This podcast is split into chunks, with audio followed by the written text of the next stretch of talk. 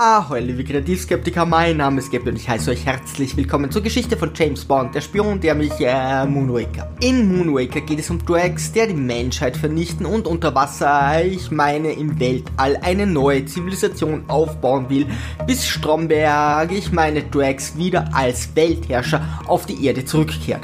Dabei muss Bond mit der russischen, ich meine mit der amerikanischen Agentin Holly Goodnight, äh, ich meine Goodhead, zusammenarbeiten, während diese ziemlich herumzickt. Dieser Teil besticht durch seine Einzigartigkeit und Ideen, die noch nie zuvor dagewesen sind.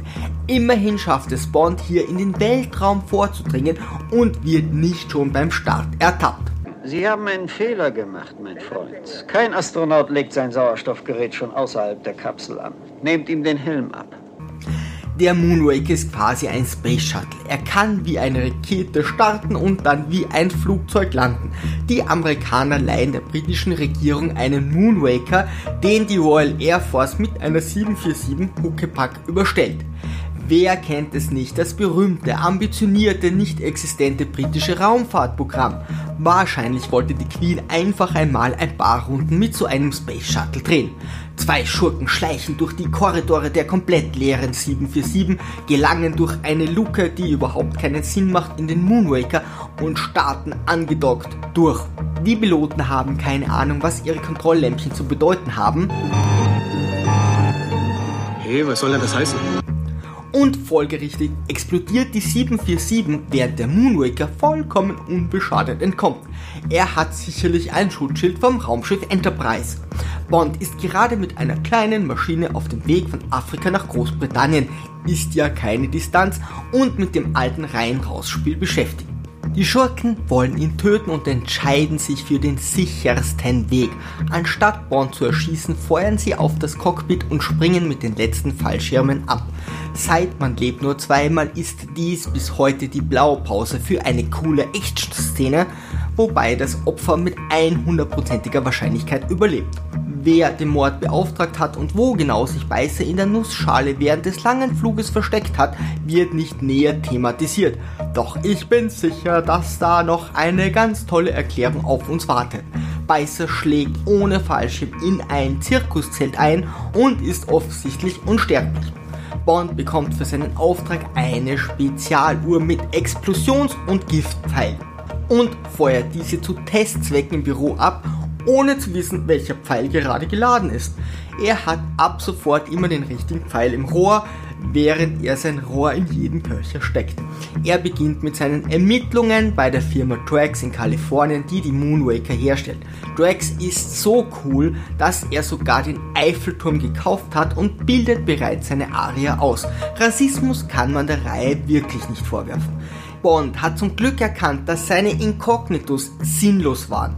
Doch nun tritt er offiziell als britischer Geheimagent mit der Lizenz zu töten auf. Gibt es da nicht einen Mittelweg? Drax faxt nicht lange herum und erteilt ohne Umschweife einen Tötungsauftrag. Kümmere dich um Mr. Bond. Sieh zu, dass ihm irgendetwas passiert. Dies führt wieder einmal zu einer schier unendlichen Aneinanderreihung an kreativen Scheinmordversuchen, die Bond, Spoilerwarnung, alle überlebt. Zumindest outet sich Drax sofort als Schurke. Bond schläft mit einer absolut unwichtigen Mitarbeiterin von Drax. Mein Name ist Corinne Dufour. Ich hoffe, dass Sie möglichst lange in meiner Nähe bleiben, Corinne. Nein, ich bin nur eine einfache Pilotin. Um an Informationen zu kommen.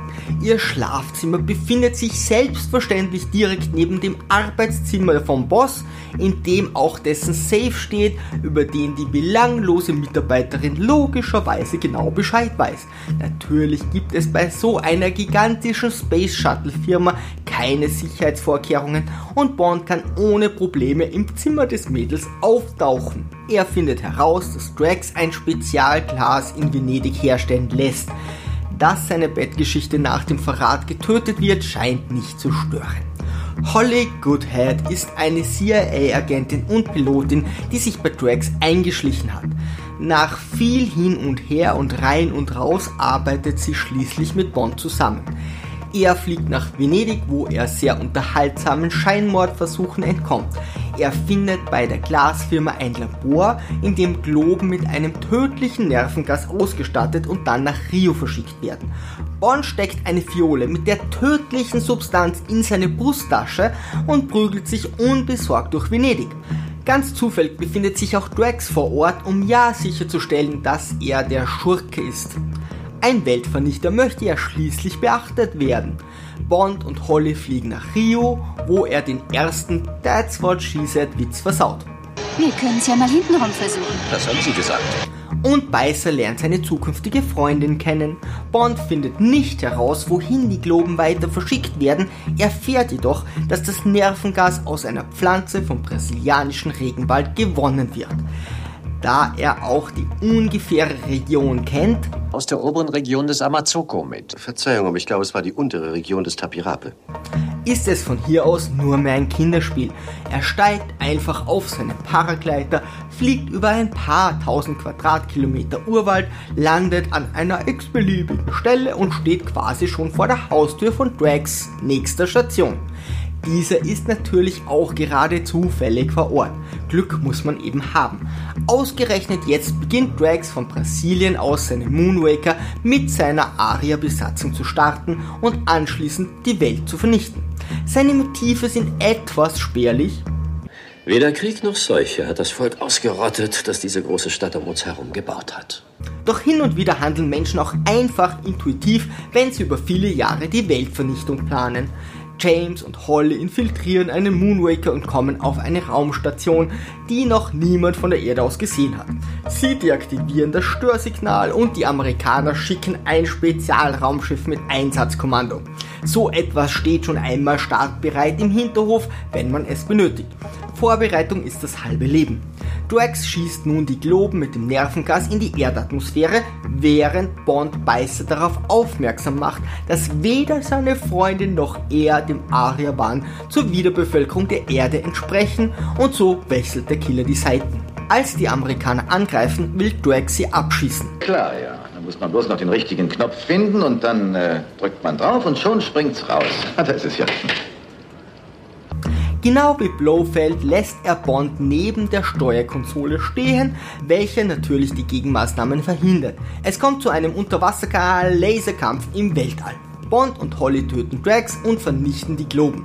Dies ist die erste gemeinsame Zusammenarbeit von Amerikanern und den Briten.